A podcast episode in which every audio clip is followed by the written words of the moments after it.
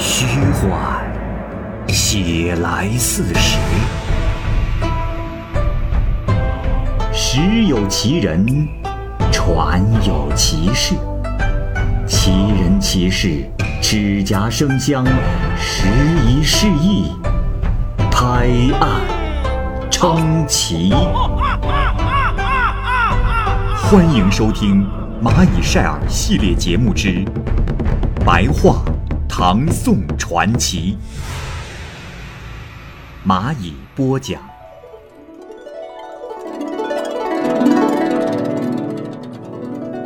张尊严。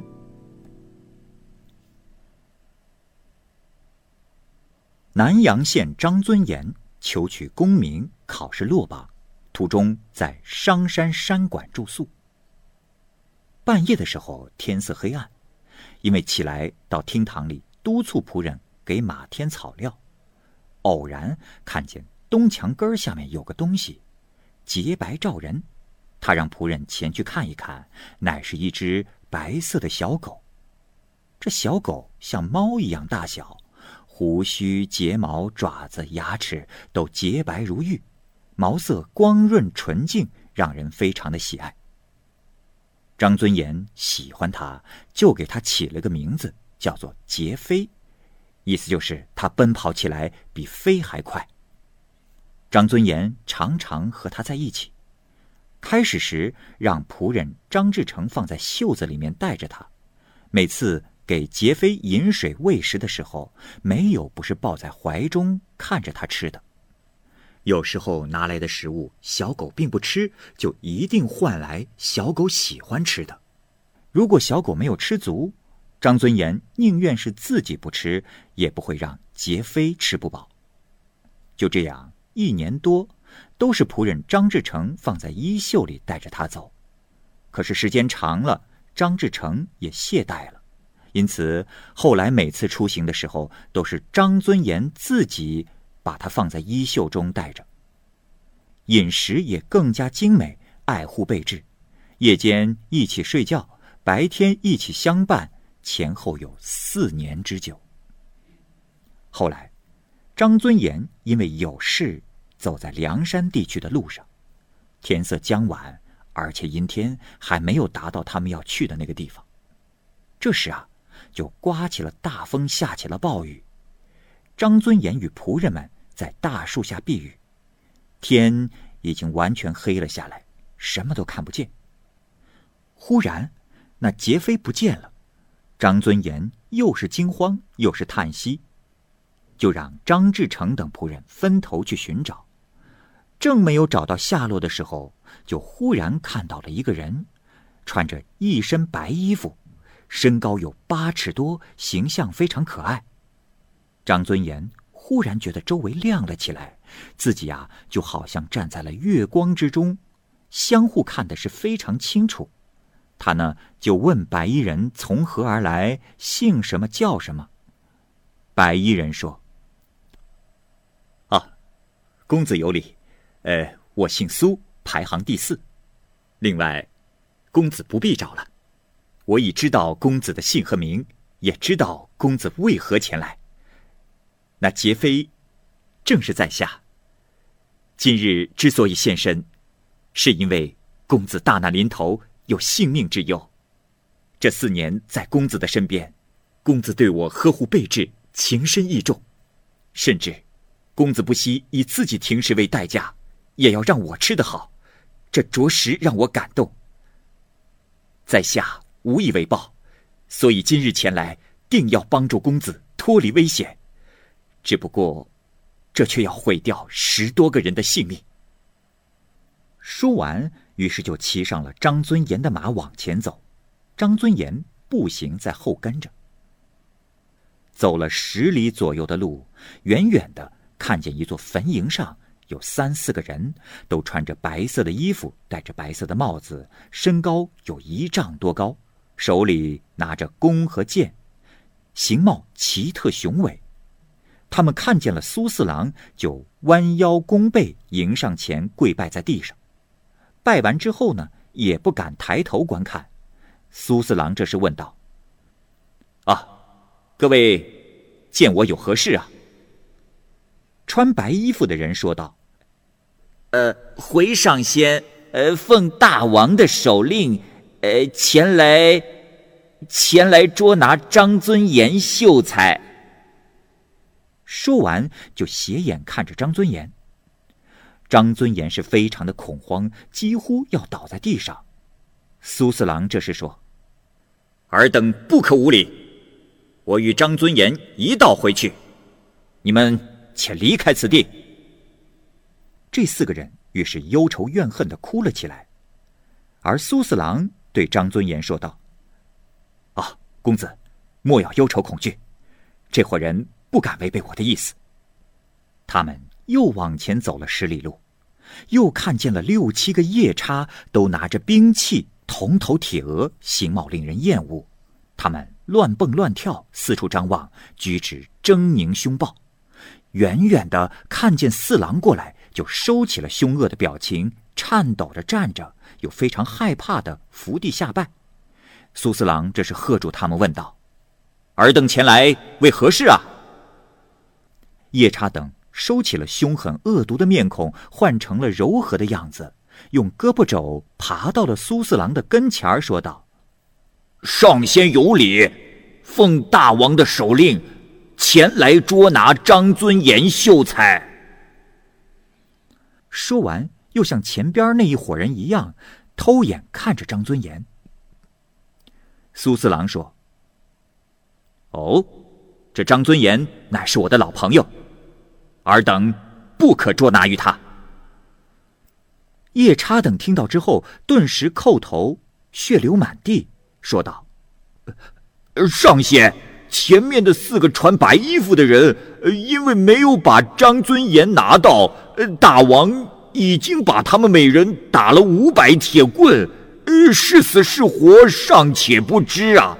呃，上仙，如果您不能把他交给我们带走。”我们的死活可真的难说了，呃，请求上仙可怜我们的性命，呃，暂且让张尊严跟我们走一趟吧。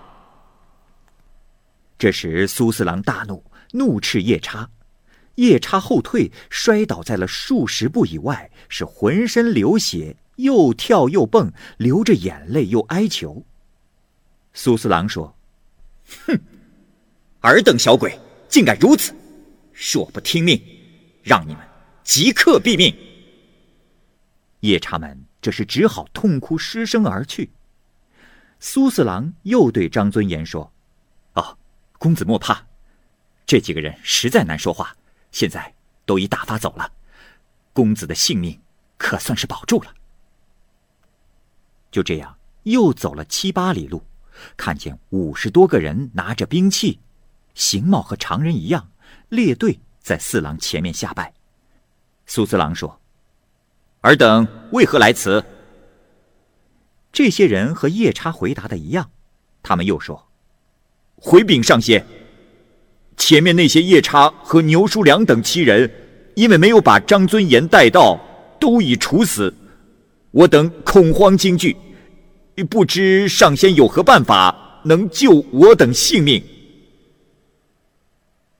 苏四郎说道：“尔等只管随我来，或许有些希望。”五十个人中有说这样可行的，只有一半。不一会儿，他们就来到了一座大门前，又走了几里，看见一座城池非常的威严，有一个武士打扮的人跑马来到跟前，传大王的话说：“报告上仙，小的前来传大王的话。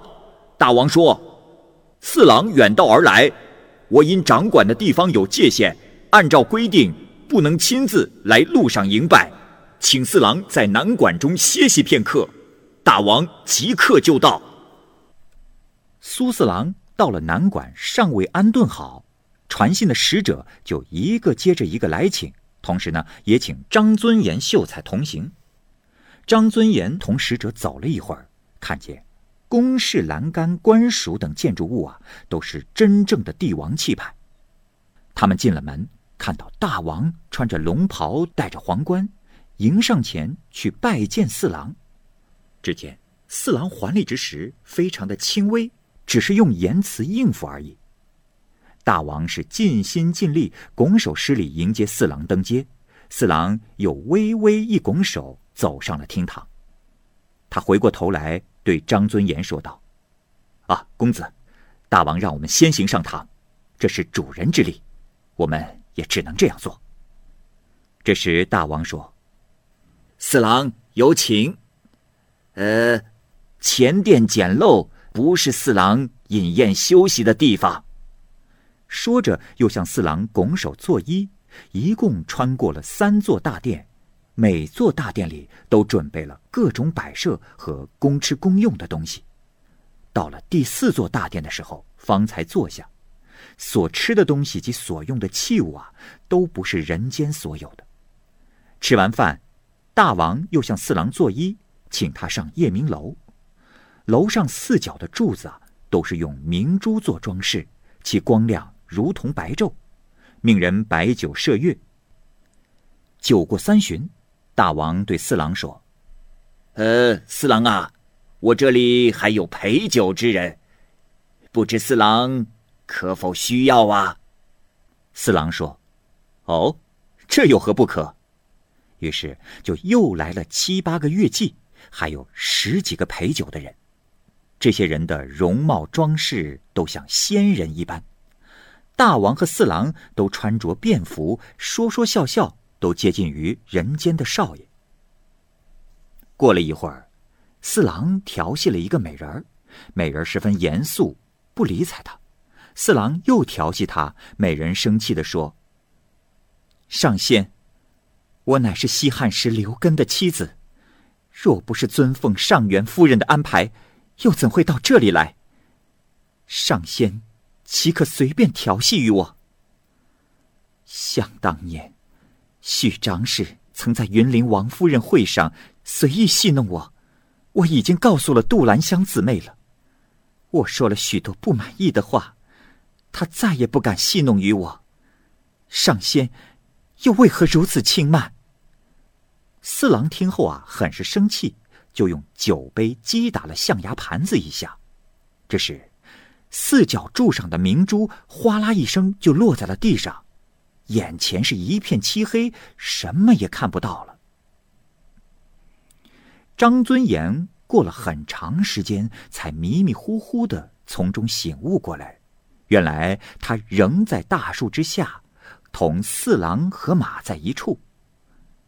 苏四郎说：“啊，公子，你如今已经躲过了这场灾祸。”现在，你我就要分别了。张尊严说：“公子啊，您对我有救命之恩，而我却不知道公子的身份由来，我如何表达感激之情啊？”苏四郎说：“啊，公子不用担心，呃，我不能告诉公子，但是公子可到商州龙兴寺东廊上，找穿着破旧衣服的老和尚问他。”便可知晓。说完，就腾空而走。这时天色也渐渐亮了起来。张尊严整理马鞍，来到了商州，果然有个龙兴寺，在那里见到了穿着破旧衣服的老和尚，于是施礼下拜。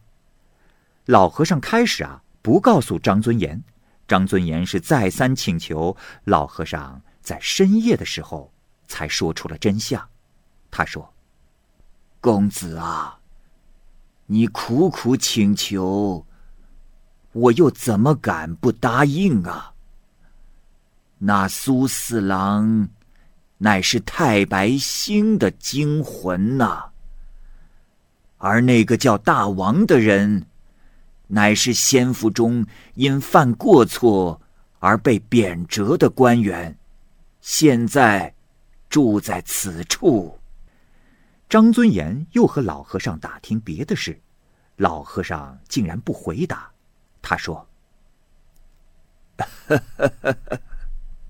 公子啊，莫要再问了，我现在就要离开此地了。”于是让张尊严回去。张尊严第二天早晨又来寻找他，可是已不知道那老和尚到了何处了。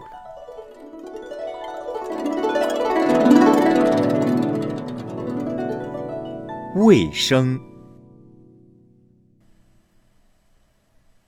唐朝安史之乱平定之后，有个卫生，年轻时期呢，因为出身于有功勋的贵族之家，历任王友之职，他的家财成千上万。然而他后来结交了一些不法之徒，因此家道从此败落，被世家大族所排斥。后来又因为躲避战乱，他带着妻子到岭南道住了多年。天下太平以后啊，才回到了故乡。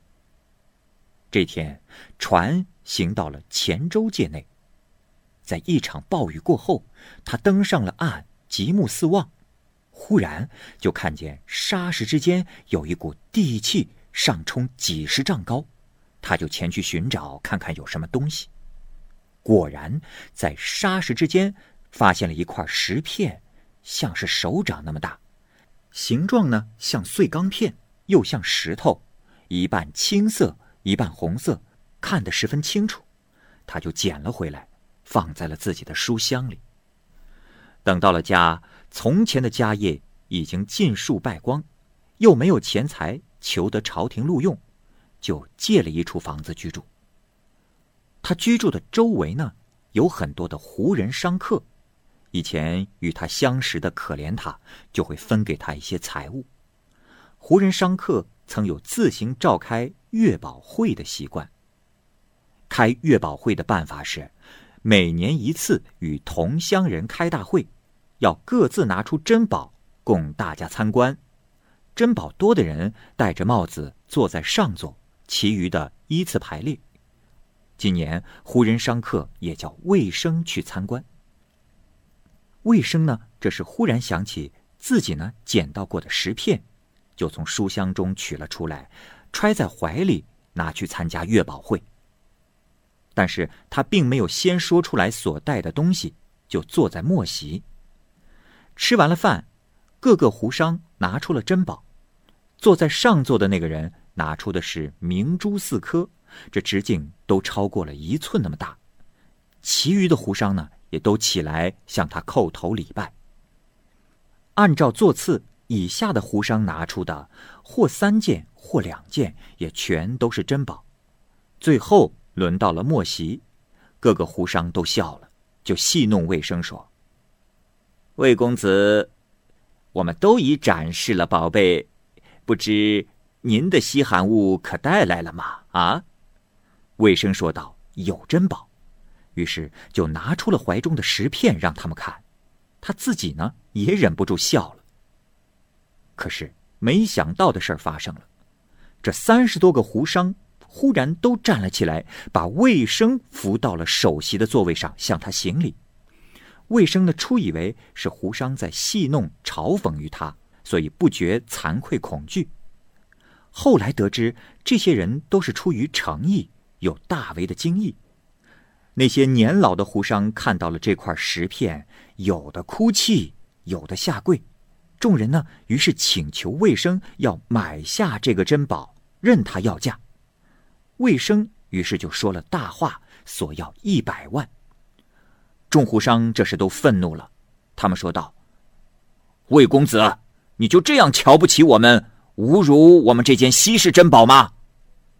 于是。又加价到了一千万才算了事儿，魏生啊很不明白，就偷着问这些胡商说：“呃，诸位啊，我实不知这件宝物如此珍贵，呃，敢问，它叫什么？”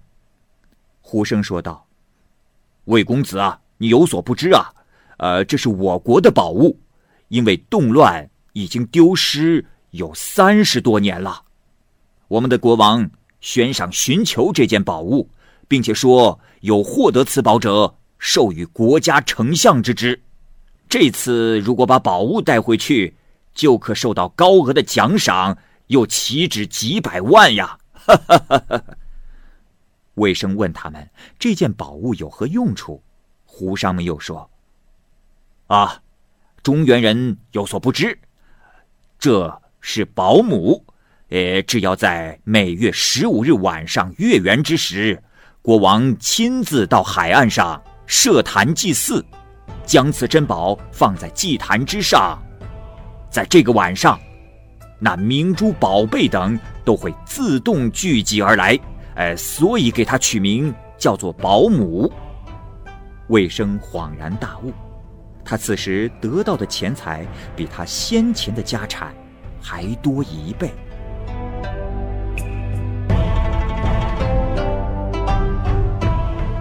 好，由于时间的关系呢，本期白话唐宋传奇的故事就先讲述到这里。也同时呢，欢迎各位朋友关注和订阅蚂蚁晒尔的其他系列故事。我是蚂蚁，我们下期节目见。